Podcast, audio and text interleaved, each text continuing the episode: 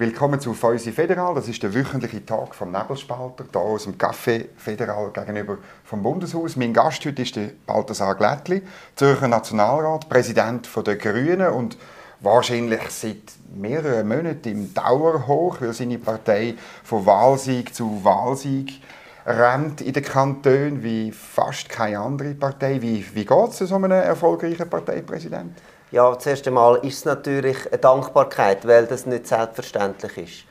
Wir haben ein historisches Resultat gehabt, also jetzt nicht für uns nur, sondern für die Schweiz. Es hat seit der Einführung von Proports noch nie eine Partei so viel Sitz dazu gewonnen bei einer Wahl wie die Grünen im 2019. Und ich habe dann dort dürfen ja mitschaffen als äh, Co-Wahlkampfleiter mhm. an dem Erfolg, habe aber nachher dann quasi die Rollen übernommen, gewechselt ins Parteipräsidium im Juni 2020 in, in einem Umstand, wo niemand hat können voraussehen Corona. Ich bin der erste virtuell gewählte Parteipräsident mhm. in der Schweiz und muss ganz offen sagen, dass ich auch sehr stark Zweifel hatte, wie jetzt quasi das ganz neue Generalthema Corona, wo ja alles andere überstrahlt hat, wo quasi die ersten vier Seiten von jeder Zeitung sind immer Corona gewesen. Mhm dass da, da damit in einem gewissen Sinn jetzt auch wie unsere Kernthemen in den Hintergrund kommen und da damit auch die Mobilisierung für die äh, von den mhm. Wählerinnen und Wählern, weil man muss ja ganz ehrlich sein, es ist natürlich ein Wahlerfolg immer etwas, wo,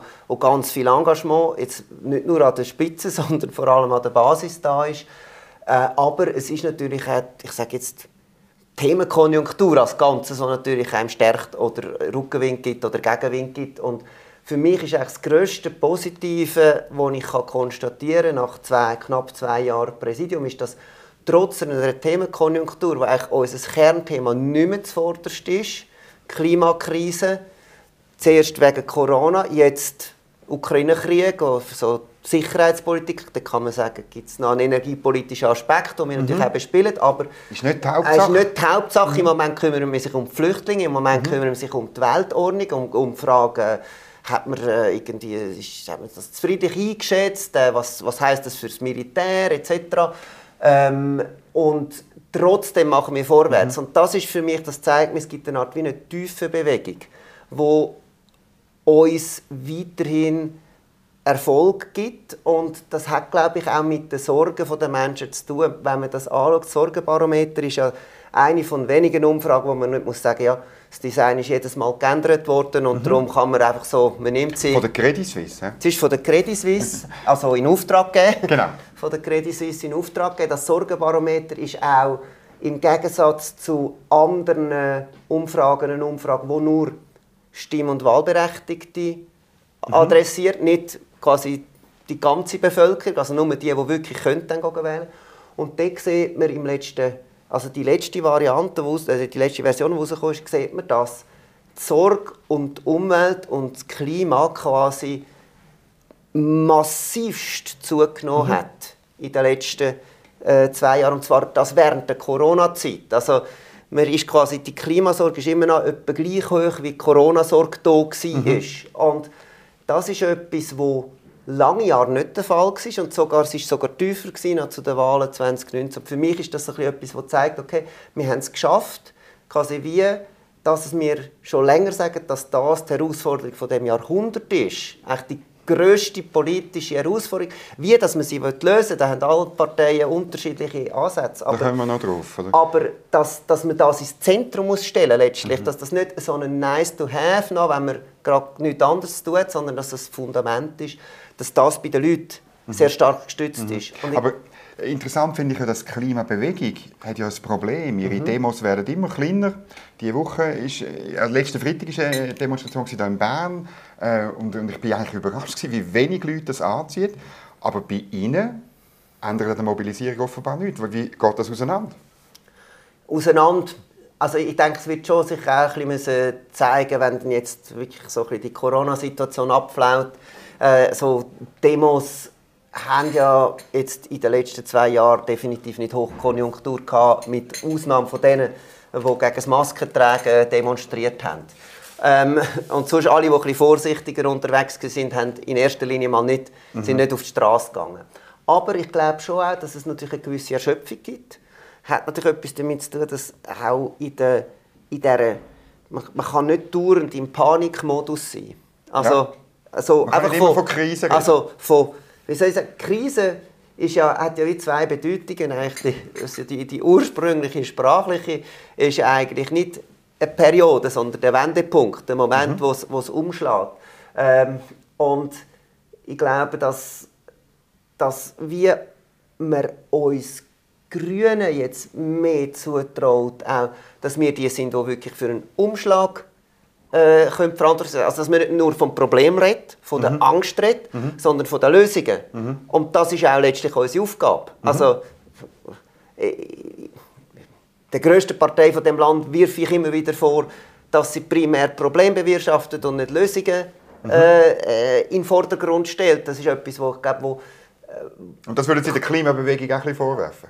Ja, die Klimabewegung hat sehr lange ja auch eigentlich das ganz explizit so gemacht. Sie hat quasi gesagt, wir sind die Menschen, die jetzt direkt betroffen sind von dieser Scheiße, von dem, von dem Erbe, wo ihr quasi da uns mitgebt, eine kaputte Erde und es wird immer heißer und äh, macht etwas. Also es ist immer, sie haben also mhm. sehr lange Politik adressiert als ihr müsst machen. Wir sind nicht die Erwachsenen. Wir sind also gerade die Klimajugendlichen. Die Klimabewegung ist viel mehr als die Klimajugendlichen. Aber sie haben adressiert Politik quasi. Und mhm. im Sinne von also ihre Kritik war die Erwachsenen sind nicht erwachsen. Mhm. Die Erwachsenen machen nicht das, was Erwachsene müssten machen, nämlich eine verantwortungsvolle Politik. Mhm.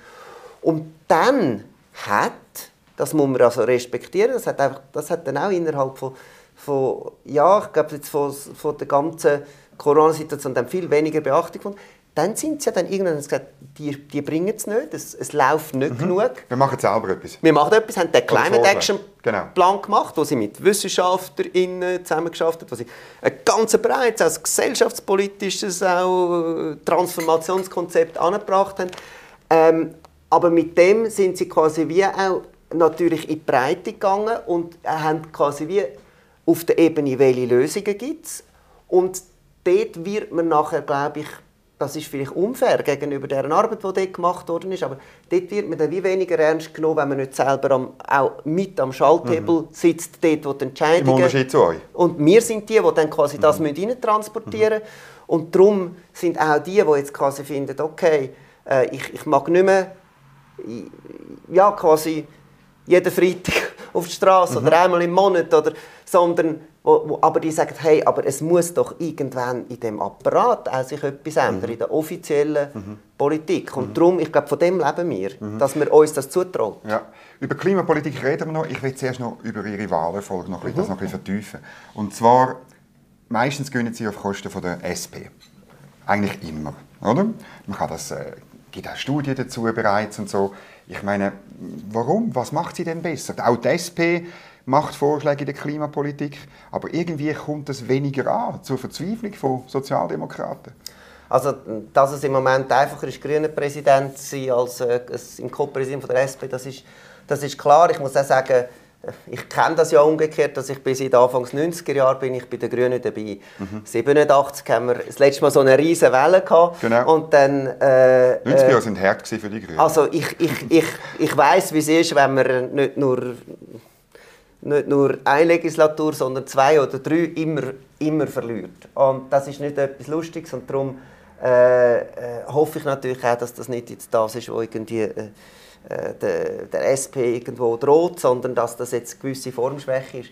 Das Zweite, ich mache bei quasi Wählerstromanalyse per Daumen in die Luft immer ein bisschen ein Fragezeichen. Also Wählerstromanalysen sind ja die, die sagen, wo sind die Wähler vorher gewesen und wo sind sie neu, sind sie hat eine Partei auch vielleicht neu mobilisiert, hat andere demobilisiert mhm. etc. Und was ich weiß, die einzige ein bisschen seriösere Wählerstromanalyse, die ich kenne, aber eben ich halte nicht viel davon, mhm. ähm, sind nicht so simpel, dass sie einfach sagen, okay, weil die SP 2,5% verloren hat und wir 3% gewonnen haben, sind die Wähler von da nach da gegangen. Sondern, Nein, so geht es natürlich nicht. Sondern äh, mhm. es sind ich denke, die SP verliert im Moment sicher Wählerinnen in die Demobilisierung und sie verliert an die Grünliberalen und sie verliert an die Grünen. Mhm. Und umgekehrt sind ja auch andere, die anderen äh, Parteien sind ja auch alle am Verlieren. Also wenn man jetzt das so quasi die gewichteten mhm. Kantonsresultate schaut von den letzten zwei Jahren, dann sind alle anderen Parteien auch irgendwie mit minus 1,1, mhm. äh, 1,2 Prozent. die Grünliberalen. Und die Grünliberalen und wir, mhm. Die sind, sind vorne. Das heißt, es verlieren auch andere. Und für mich ist dort so ein bisschen die Frage, eben, ach, dort sagt ja auch niemand, okay, es sind jetzt die SVPler, die jetzt grünliberal mhm. wählen. Man müsste ja, wenn man quasi die die gleiche Arithmetik möchte, müssen wir ja sagen, okay, die, die 3 mal 1,1% bürgerlich, die wählen jetzt alle Grünliberal. Das glaube ich nicht. Ich glaube, es gibt, eine, ich glaube, es gibt eine Verschiebung vielleicht weg von der SVP hin zu, zu den Freisinnigen, es gibt eine Verschiebung von den Freisinnigen hin zu den Grünliberalen. Also das ist dann ein bisschen komplizierter als, als Aber die, gleich, was die machen Sie besser als, als, als die SP, zum Beispiel als Ihren also Kernthemen? Oder ist es nur ein Thema Konjunktur? Ich glaube, wir sind einfach am, also für die, die finden, dass Klimaerhitzung und eine neue Wirtschaft, wo, wo sich aus der fossilen Abhängigkeit befreit, dass das quasi ein Kernthema muss sein. Da gibt es einfach niemanden, der glaubwürdiger ist, weil wir das mhm. schon, also wir haben schon... Die Frage vom Original und von der Kopie. Ja, und auch von den Prioritäten okay. intern. Mhm. Also ich mag mich erinnern, wir haben 2-0. Ja, natürlich vom Namen. Und äh, wir haben zum Beispiel 2-0, mag ich mich erinnern bin dort involviert in die Kampagnenführung, dort mal äh, im Kanton Zürich. Wir haben Plakat gehängt, wo wir geschrieben haben, Klimawahl. Also, mhm. Und ich glaube, unsere Glaubwürdigkeit kommt dort her, dass wir uns zutraut, dass wir es wirklich ernst meinen und, und nicht nur segeln auf mhm. dem Thema, weil wir das Thema schon bearbeitet haben, mhm. da wo es nicht sexy war, da wo es mhm. kein Wählergewinn gebracht hat, da wo es mhm. nicht im Trend war da, wo es noch nicht so fest im Bewusstsein war von vielen Leuten. Und das gibt uns die Glaubwürdigkeit. Und ich glaube, das ist Glaubwürdigkeit ist etwas, wo, wo man schlecht mit, mit, mit Aktivismus kurzfristig mhm. kann erarbeiten. Das ist politisches Kapital am Schluss. Genau. Oder? Jetzt gibt es die These auch diese Woche von Michael Herrmann geäußert äh, im Tagesanzeiger, dass die grüne Welle abebbe, mhm. weil ihr Zuwachs in Bern, in der Watt, nicht mehr so groß war wie bei anderen Wahlen. Und äh, kurz darauf aber der Claude Lanchon, der sagt, ja, der Linksrutsch sei vorbei, die Grünliberalen können mehr als die Grünen. So ein bisschen noch mit Ausrufezeichen. Also, teilen Sie die These, dass es abebt und dass es vielleicht auf 2023 wieder schwieriger wird? Also, es gibt ja grundsätzlich so ein bisschen die These, die sagt, eigentlich so die ersten zwei Jahre nach äh, Parlamentswahlen. Nach nationalen Nach nationalen mhm. Parlamentswahlen sind ein wie ein Nachvollzug und dann gibt es quasi wie die neue Konstellation, die sich formiert. Mhm. Und wenn man das so würde lesen dann kann man natürlich sagen, dann kommt wie der Bewährungstest kommt erst. Oder? Auf der anderen Seite habe ich wie das Gefühl, dass jetzt der Corona-Break so ein massiver Break war, dass ich das Gefühl habe, eine Art die neue Konstellation hat sich viel früher eigentlich schon, schon formiert, oder formiert hat sich ja. Äh, aufgezwungen. Mhm. Also quasi, äh, man kann, wir haben wirklich, also ja, man hat zwei Jahre lang hat man eigentlich nur von Corona geredet, fast, mhm. also fast nur. Mhm. Und das ist, von dem her ich, bin ich ein bisschen weniger pessimistisch, aber ich muss auch sagen, also meine, meine Aufgabe als Parteipräsident ist natürlich nicht einfach nur allen auf die Schulter zu klopfen, sondern vor allem zu sagen, es braucht noch ein bisschen mehr Anstrengungen. Mhm. Also das dort bin ich, mehr sein. Das dürfte ein bisschen mehr sein. Es, es braucht auch, also das Schlimmste ist Selbstgefälligkeit in einer Partei, wenn man quasi das Gefühl hat, der Erfolg kommt sowieso. Das Schlimmste ist quasi, ich sage jetzt auch Saturiertheit, eine gewisse, mhm. dass man sagt, ja, okay, jetzt haben wir halt 2% vorwärts gemacht und nicht 3 ist ja auch gut. Natürlich darf man sich freuen. Ich bin jetzt nicht so wie, der, wie, wie man es Christoph Blocher irgendwie so anekdotisch erzählt, zum Teil sogar er hat können, äh, ich glaube sogar in einem Kommentar von Ihnen haben Sie das letzte erwähnt, aber äh, das ist ja, also im Kanton Zürich ist das ja legendär, also das mag ich mich noch erinnern selber, äh, jetzt nicht erst nur durch die Erinnerung, ähm, dass quasi überall hat man Erfolg und nachher werden, wird, werden alle aufgerufen an einer Mitgliederversammlung und die, die nur 7% vorwärts gemacht haben, werden zusammengestaucht. Oder? Und am Schluss ist noch die, die wirklich am allerbesten abgeschnitten haben, die rufen wir dann nicht auf, oder? Weil dem müssen wir ja etwas Positives sagen, oder? Also, ja. Und ich bin natürlich nicht so. Ich finde, also, ich find, bei aller bei aller Liebe zum Protestantismus, aber ähm, das, ja, man, also, man darf auch mal Danke sagen. Also ich finde jetzt ja. unseren Wählerinnen und auch unseren Engagierten, die in schwierigen Bedingungen, aber das heißt nicht, dass man selbstgefällig werden darf. Und mhm. zwar einfach ganz simpel aus dem Grund,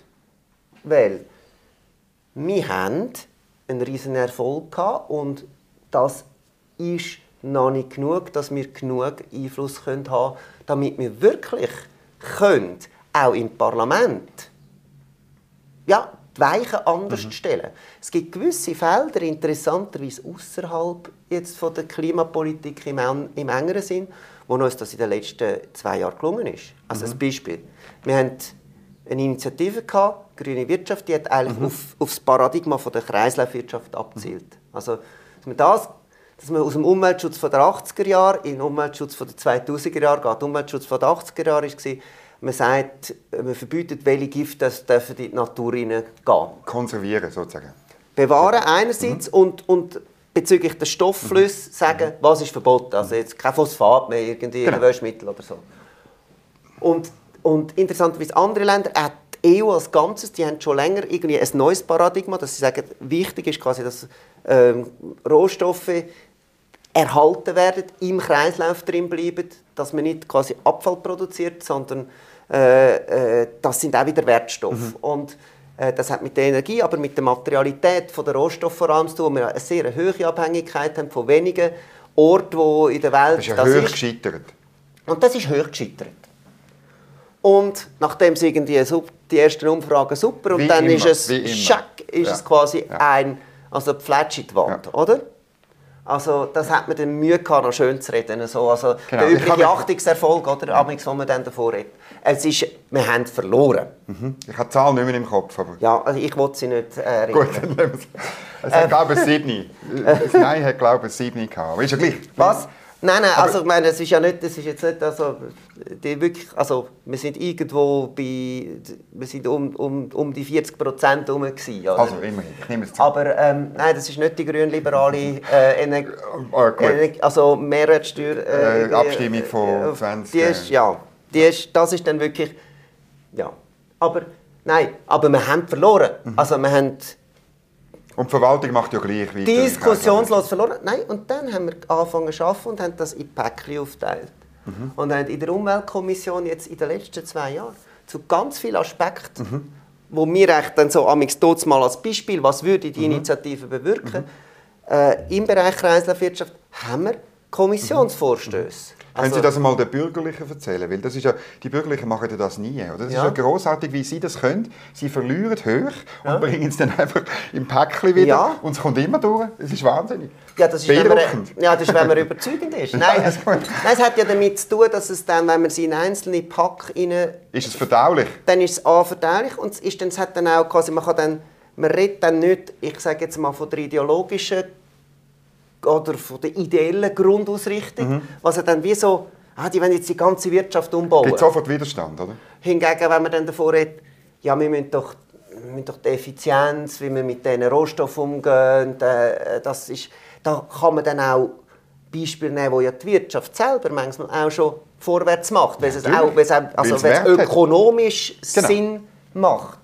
Und äh, das, oder, oder etwas anderes, dass wir quasi die berühmte parlamentarische Initiative Giro, dass wir gesagt haben, okay, wir müssen den Zubau von den neuen Erneuerbaren, den müssen wir stärker vorantreiben und dann quasi, ja, im letzten Sommer, das ist durchgeflutscht gegen ein paar wenige SVP-Stimmen, aber im Prinzip quasi der ganze Rat mhm. hat ja gestimmt. Mhm. Und das sind schon, also auch dann ganz konkrete Erfolge, aber eben beim Klima dort ist natürlich mit, gerade mit dem Nein zum CO2-Gesetz mit dem Wechsel im Präsidium vom Freisinn ist natürlich ein Abbiegen. Mhm. Und das ist schon etwas, wo ich, Sie haben ja gefragt, kann man zufrieden sein, ist jetzt die Wähler so ein bisschen am, am Abflauen. wo ich nicht kann, mir den Luxus erlauben als grüner mhm. Präsident und sagen, wir dürfen zufrieden sein, mhm. wenn wir drei oder vier Prozent mehr machen. Also, Sie machen vielleicht nochmal 3 oder 4 Prozent mehr 2023 und dann muss ich die Frage stellen. Ich meine, dann haben Sie Anspruch auf einen Bundesratssitz. Und wenn die SP verliert, haben Sie den Anspruch auf Kosten von der SP. Und das sieht im Moment so aus. Lang hat es anders ausgesehen. Die FDP hat sich aber stabilisiert. Was machen Sie denn? Sagen Sie, jawohl, wir wollen den Sitz. Also Sie da ist ein Platz frei. Sie haben, äh, ja, da sehen wir schöne, die sehen alle ein bisschen. Aber da, der, da, Dort hat es noch einen leeren, gut, das ist super. Ähm, Sie haben es jetzt richtig formuliert. Sie machen 3-4% mehr und dann muss ich die Frage stellen. Dann kann ich Ihnen als Antwort geben, dann tue ich Ihnen die Frage auch beantworten, wenn wir die 3-4% mehr gemacht haben. Sie haben ja schon mal probiert, äh, eine Bundesrätin, Regularitz reinzubringen. Das ist ein Fiasko geworden. Und für mich ist ja klar, das Fiasko, das wollen Sie nicht mehr. Sie können auch nicht jemanden verheizen und so. Aber wenn Sie, wenn Sie wirklich noch mal zulegen, dann liegt das völlig auf der Hand. Und meine, ist mir klar, dass Sie es jetzt nicht sagen, aber Sie müssen antreten. Auch, wie Sie haben ja vorher gesagt, wir wollen mehr Einfluss. Wir wollen am, wir Schluss, Verantwortung, ja. wir wollen am Schluss wirklich auch etwas ändern. Sind Sie auch Ihren Wählern schuldig? Oder? Absolut. Man kann nicht ewig gewinnen und dann nichts bewirken und nicht in die Regierung gehen. Sie müssen eigentlich. Natürlich, also als Grüne haben wir den Anspruch, wie wir das in vielen Kantonen auch machen, wie wir das in vielen Gemeinden, in Städten machen, dass wir mittragen an dieser Exekutivverantwortung. Mhm. Ich sage es auch immer noch so, es ist auch nicht nur unser Interesse, das hat ja jede Partei möglichst viel Einfluss zu haben, ja, ja, aber, ähm, sondern es ist auch, es ist auch eine Frage, sage jetzt von der demokratischen Verankerung vom Bundesrat. Eigentlich muss man ja ein bisschen Geschichte mhm. zurück. Mhm. Die sogenannte Zauberformel, die ist ja eingeführt worden als politische Reaktion darauf, dass man gesagt hat, für die Stabilität mhm. von dem Land ist es zentral, dass nicht ganz große Gruppen von Wählerinnen und Wählern genau. massiv nicht oder untervertreten sind. 1959, genau. 1959 ist die sogenannte Zauberformel eingeführt worden und natürlich man hat sich immer dann wieder darüber gestritten, was jetzt genau die Zauberformel ist. Äh, das hat Antonio Hotschers einmal als mein Vorgänger als Fraktionspräsident irgendwie Elfi, im Elfi oder so hat er das mal so gesagt. Äh, il n'y a pas de concordance sur la concordance. Also es ouais. gibt kein, kein gemeinsames Verständnis, was eigentlich Konkordanz und auch Zauberformel mhm. heißt. Das sieht man jetzt auch, weil jeder also das Modell um, um äh, diskutieren ist ja äh, eine Lieblingsdisziplin von Medienschaffenden und von Parteipräsidenten. Und trotzdem bin ich ganz klar der Meinung, es ist für unsere Demokratie schlecht, wenn ich sage jetzt mal 30 Prozent der Leute sich nicht mhm. eingebunden fühlen in die nationale, in die gesamtschweizerische mhm. Regierung. Und ich glaube, das ist ja, von dem her haben wir eine Verantwortung für uns, für unsere Wählerinnen, für unsere Anliegen, aber letztlich auch für die Demokratie. Ja, wir werden wieder antreten, aber was ganz viel, was ganz viel äh, Beobachter immer nicht genug gewichtet ist, solange das Kartell von der Macht untereinander verhebt, wird für niemand Neues ein Sitz frei.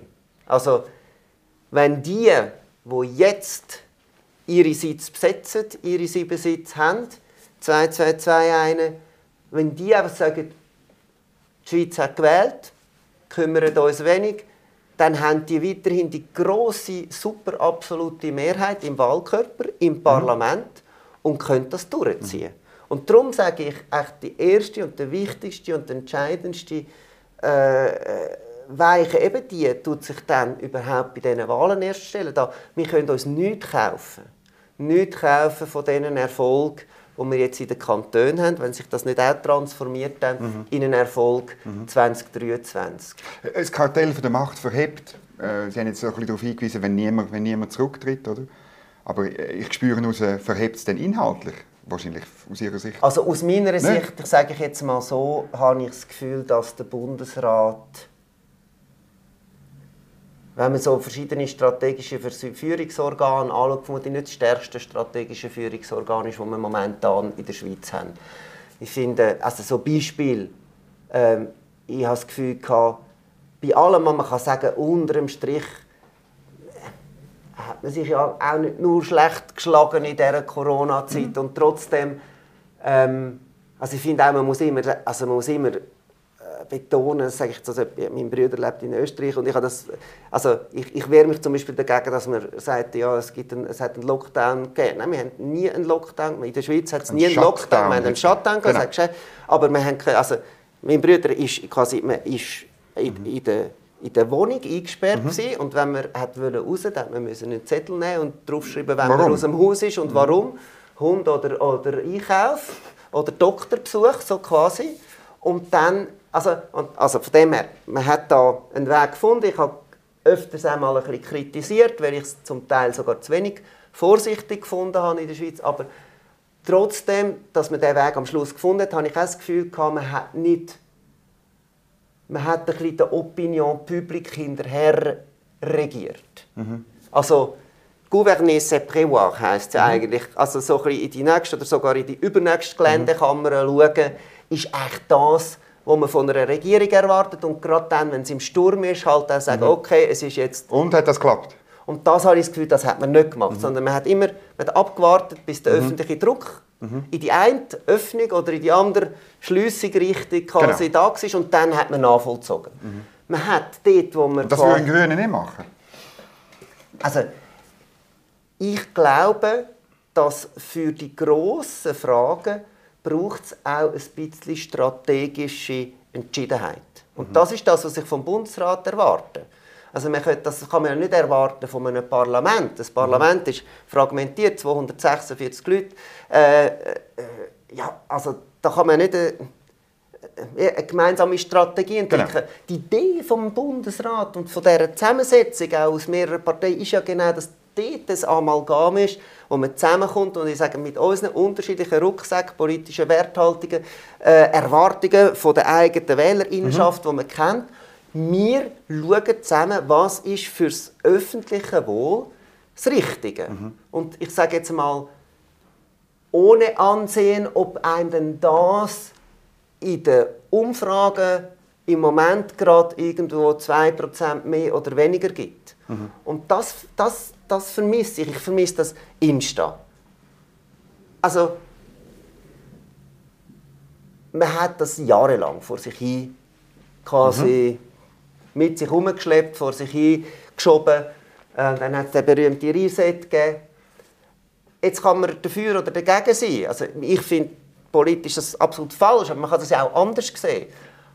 Was, was man nicht kann, finde ich, ist als Bundesrat in einer Art und Weise die Tür zuschlagen und keinen Plan B haben. Also man hat ja den Moment selber definiert. Es ist nicht etwas, was von außen passiert ja. ist und man gesagt hat, dann quasi jetzt muss man jetzt muss man an dem Mittwoch den Entscheid treffen, sondern man hat sich quasi man hat das und dann ist es quasi es ist drei Vierteljahr gegangen, bis man irgendetwas wagt, jetzt gehört hat, was quasi der Plan B ist vom Bundesrat verstanden habe ich es wirklich noch nicht ganz ehrlich, aber vielleicht halt bin ich jetzt dumm.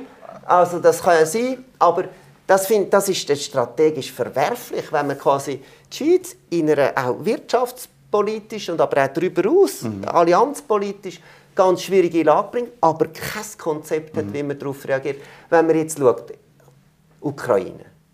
Also ich meine, wir Grünen wir haben keinen Zugriff auf die Ressourcen vom Nachrichtendienst. Mhm. Wir haben nicht eine ganze Abteilung mhm. äh, Völkerrecht. Äh, wir haben keine irgendwie, äh, Bundeskanzlei, die uns hilft, uns zu sortieren. Und trotzdem haben wir es geschafft, am Dienstag, also zwei Tage vor dem Einmarsch, eine Analyse von kurz äh, zu machen, zu sagen, warum wir die Sanktionen fordern, warum das schnell mhm. und, und rasch muss passieren und auch uns vorher überlegt, ja, wie ist das mit der Neutralität vereinbar oder nicht. Der Bundesrat ist an dem 24.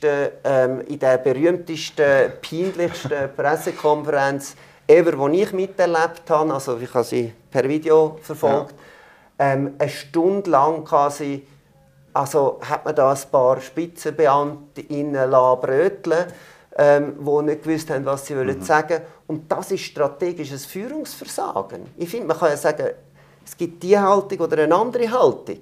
Mhm. Was nicht geht, ist, dass man im Angesicht einer Krise quasi überrascht ist. Ja, jetzt müssen wir noch über Klimapolitik konkret reden. Sie haben es vorher angetönt, nach dem Nein zum CO2-Gesetz äh, ist ein eine Schockstarre gewesen, Weile. Jetzt ist die Gletscherinitiative im Parlament gewesen. Sie sind Mitinitiant von der. Wir haben einen direkten Gegenvorschlag gemacht. Aber glaube ich noch viel wichtiger ist ja der indirekte Gegenvorschlag, ja. wo man jetzt daran schafft. Und meine Frage wäre eigentlich, was sagen Sie als Initiant von der Gletscherinitiative, was muss dort in dem indirekten Vorschlag auf Gesetzesebene, was also schneller kommt, was muss dort mindestens drin, dass Sie als Initiant zufrieden sind? Unter dem Strich muss dort drin eigentlich das Ziel erfüllt werden, nämlich dass man weiß, okay, man kommt auf einen mindestens linearen Absenkpfad von diesen CO2-Emissionen. Das ist quasi wie übergeordnet. Also weil der Vorteil, und wo, wo wir auch bereit wären als Initiantinnen und Initianten, quasi die Initiative äh, zurückzuziehen für eben ein, quasi ein, ein, ein Gesetz, das dann sofort schnell in Kraft tritt, ja. in Kraft tritt, ist ja, dass es schnell geht. Aber wenn es schnell geht, dann darf das nicht erkauft werden, indem es zu wenig geht. Und äh, das andere ist, dass man aber jetzt im Moment in dieser Kommission am diskutieren ist. Einem, es gibt ein, ein, ein Projekt, das konkret vorgelegt ist. Und ich sage es jetzt mal so, ich darf das Kommissionsgeheimnis nicht brechen, ich kann jetzt darum nicht über die einzelnen Elemente sagen, aber ich habe das Gefühl, wenn, wenn das so, wie es im Moment präsentiert worden ist, auch von der Verwaltung ausgeschafft aufgrund von Anweisungen aus der Kommission, wenn das so eigentlich als Gesamtpaket könnte Mehrheit finden Auch im Ständerat? Ja, also zuerst mal in der Kommission, ja. ja.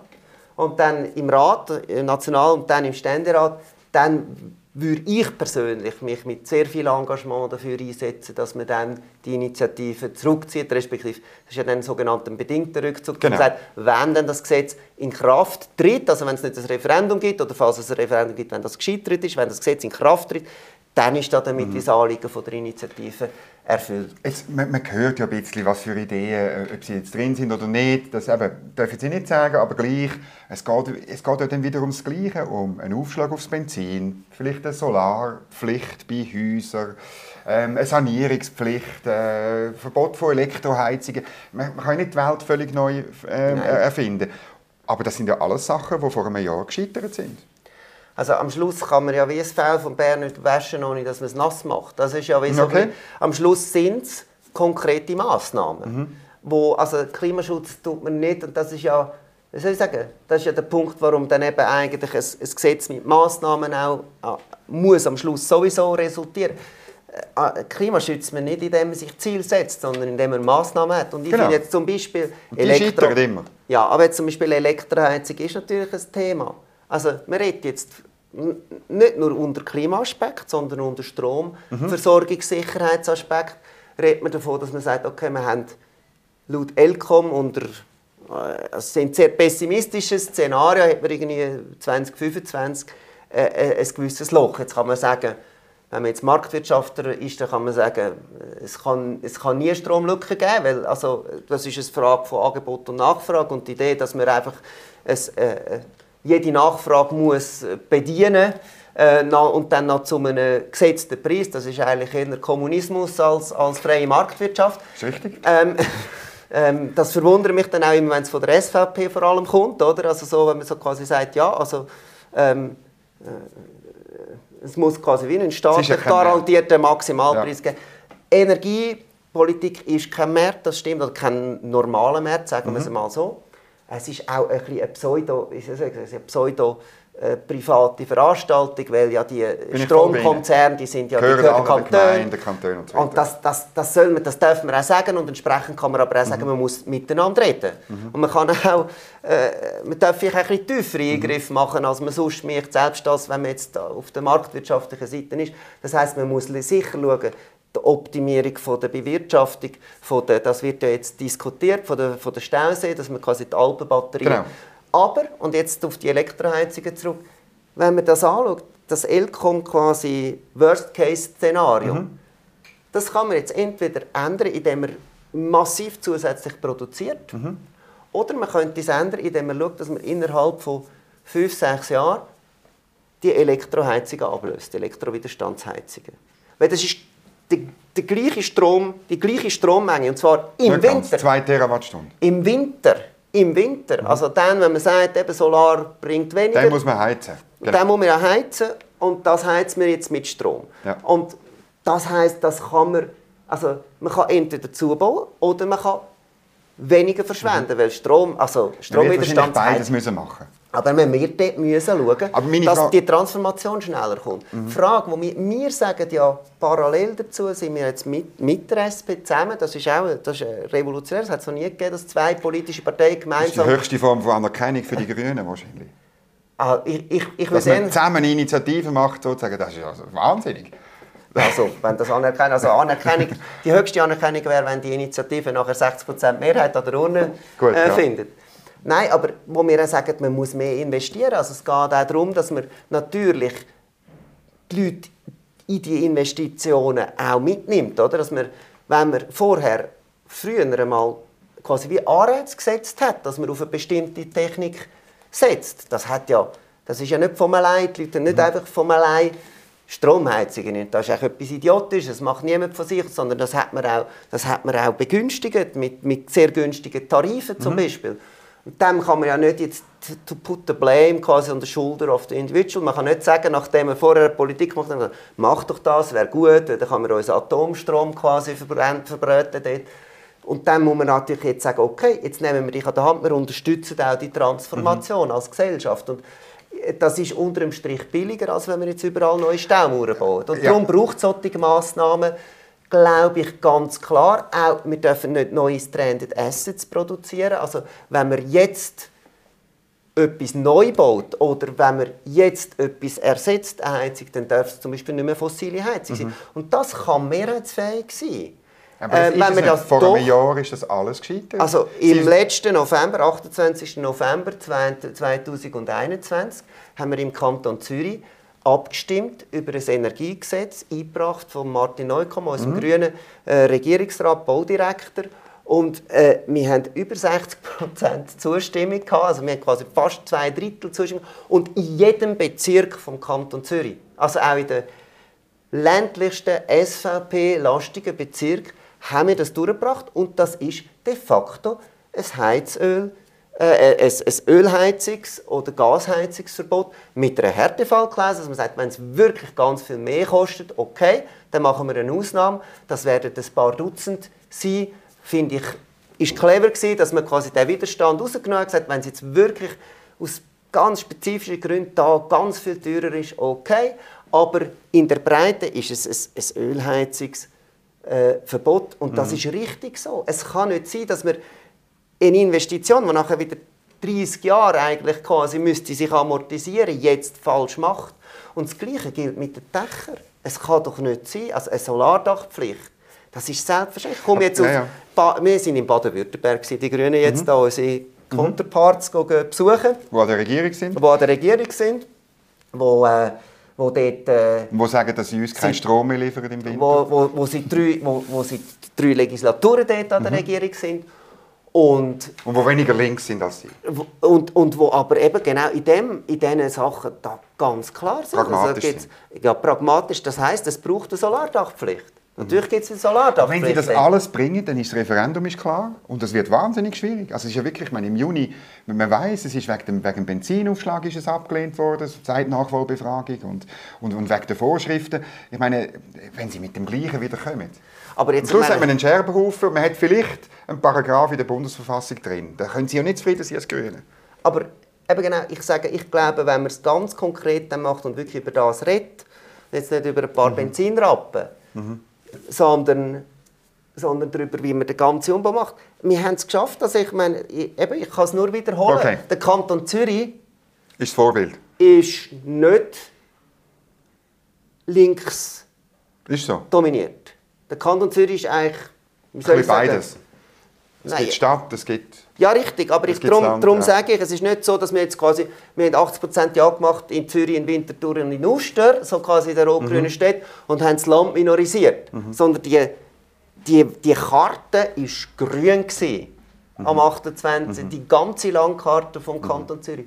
Und das zeigt, dass man das verstehen Menschen schon, dass wir, also wenn wir, und ich glaube, dass der Konflikt jetzt äh, rund um die fossile Energie, wo der Krieg von Russland quasi äh, ins Bewusstsein gebracht hat, dass das natürlich sehr viel nochmal transformiert, dass man eben auch merkt, es ist nicht nur eine Frage von der Klimapolitik, sondern es ist auch eine Frage von der Sicherheitspolitik, die Abhängigkeit so schnell wie möglich zu verhindern. Das ist ja eine Abhängigkeit von den Fossilen und es ist notabene auch eine Abhängigkeit vom Uran. Also das Uran kommt auch nicht jetzt äh, äh, von irgendwo Gibt es auch andere Quellen. Und ja. Solarzellen kommen aus China?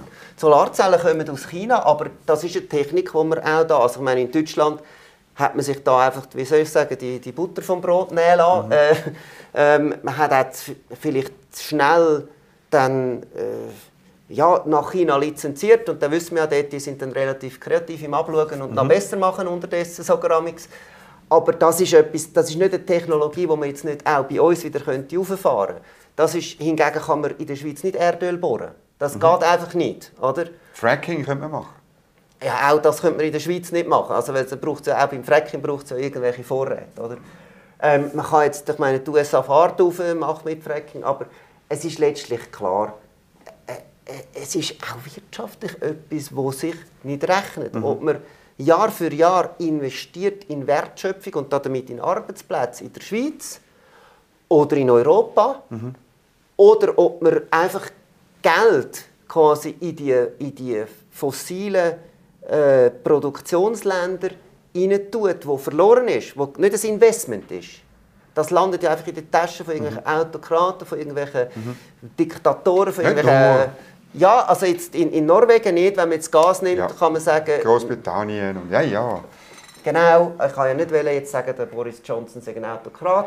Aber ein Grüner. Wirr, aber, ein Grüner wäre. Aber, ähm, aber faktisch ja. ist es natürlich so, dass wir abhängig sind von vielen Ländern, ja. wo wir wo, wo jetzt nicht demokratisch sind in unserem Sinne. Noch eine letzte Frage wegen der Klimainitiative, die Sie eben zusammen mit der SP machen. Und die sieht ja vor, ein Klimafonds, 3,5 bis 7 Milliarden Franken pro Jahr. Einfach, weil es mich persönlich wundert, mhm. woher kommt das Geld? Das Geld, das kommt aus dem allgemeinen Bundeshaushalt. Also aus dem Portemonnaie ja. der Menschen Richtig. auf der Straße? Richtig, weil wir sagen, also es kann doch nicht sein, dass man sagt, mit dem würden wir ja die Massnahmen dann finanzieren, genau. oder? Es kann doch nicht sein, dass man sagt, Bildung ist eine öffentliche Aufgabe. Das Gesundheitswesen ist partiell eine öffentliche Aufgabe. Oder die Spitäler und so, die werden von den Kantonen über Steuermittel. Mhm. Ähm, das Strassennetz mhm. ist partiell, also mhm. alle Gemeinstraßen werden aus Steuermitteln gezahlt. Ähm, die Armee ist eine öffentliche mhm. Aufgabe, wo man aber, sagt, aber quasi die Bewältigung von der grössten Krise, wo wir drin sind, ist nicht eine öffentliche Aufgabe, sondern das tut man quasi eben über den Benzinpreis oder über den Ölpreis oder, oder über Appell an, an Vernunft. Über Rahmenbedingungen, die dazu führen, dass die Privaten sich anders über das Internieren von externen Kosten das ja, sage ich natürlich als Liberaler. Ja, aber dann müssen Sie, dann müssen Sie ja sagen, das Schlimmste, was passiert ist, ist eben die Diskussion die falsche Diskussion rund ums CO2-Gesetz. Dort ist es ja zum Teil um Internalisierung von externen Kosten gegangen. Also dort muss man ja noch, also das ist eine Nebenbemerkung. Oder fürs nächste Mal. Genau. Es, ist, es gibt ja immer das, was im Gesetz gestanden ist und über das, was man geredet hat. Man hat eigentlich, das ist nie das Gleiche. Da man, hat über, man, hat darüber, man hat eigentlich über das geredet, man hat über Lenkungsabgaben geredet. De facto sind die, sind die Benzinräppli sind gar nicht als Lenkungsabgabe, gewesen, sondern das ist eine, eine Vorschrift, gewesen, dass man gesagt bis wie viel Rappen dürfen mhm. Die Importeure aufschlagen, mhm. um das im Inland kompensieren. Mhm. Und damit sind nachher, das sind ja dann gerade die Bauern, mhm. wo, wo, wo ja, also die bäuerlichen Gebiete, die quasi dazu beitragen, oder bäuerlich geprägte Gebiete, muss man sagen, ländliche Gebiete, die dazu beitragen haben, dass es neigen, die sind ja dann bitter auf die Welt gekommen, weil sie plötzlich gemerkt haben, ah, die ganze, die ganze Förderung von Biogas, was ja absolut intelligent ist, dass man sagt, ja, die, die Kühe die produzieren sowieso äh, Methan und CO2 und dann tun wir doch das gerade noch nehmen und es nachher nutzen als mhm. Gas, statt einfach irgendwie verdunsten lassen. Das ist ja alles genau mit diesen Räppchen wird das finanziert. Und dann hat man jetzt eine Notfallregelung treffen, damit die nicht völlig auf die Welt kommen. noch mehr machen. Aber das ist eine andere Diskussion. Aber eben, ich glaube, es braucht eben einen Massnahmenmix zum Schliessen. Mhm. Es braucht Lenkungsabgaben. Die Initiative ähm, für einen Klimafonds, für einen Green New Deal, die will nicht die Lenkungsabgaben abschaffen, so wie wir sie jetzt haben. Es braucht Regulierung, also es braucht zum Beispiel Absenkpfad bezüglich dem Verbrauch. Verbot heißt das? Regulierung, Absenkpfad. Ähm, das Liberalste von der Regulierung ist das Verbot, da gebe ich Ihnen recht. Das müssen wir auch noch diskutieren. Wir ähm, haben so viel noch vor. aber es braucht als drittes braucht quasi die gesellschaftliche Investition. Und ganz wichtig, ganz zum Schluss, es soll dort nicht nur um Subventionen gehen, sondern auch um Kredit oder um Bürgschaften. Weil oft ist es so, dass schon heute, zu der heutigen Preisgestaltung, die nicht fossile Alternative, Alternativtechnologie in den Lebensdurchkosten, Total Cost of Ownership, günstiger ist als die fossile. Aber in, der aber in der Investition am Anfang teurer. Also Beispiel Wärmepumpe, mhm.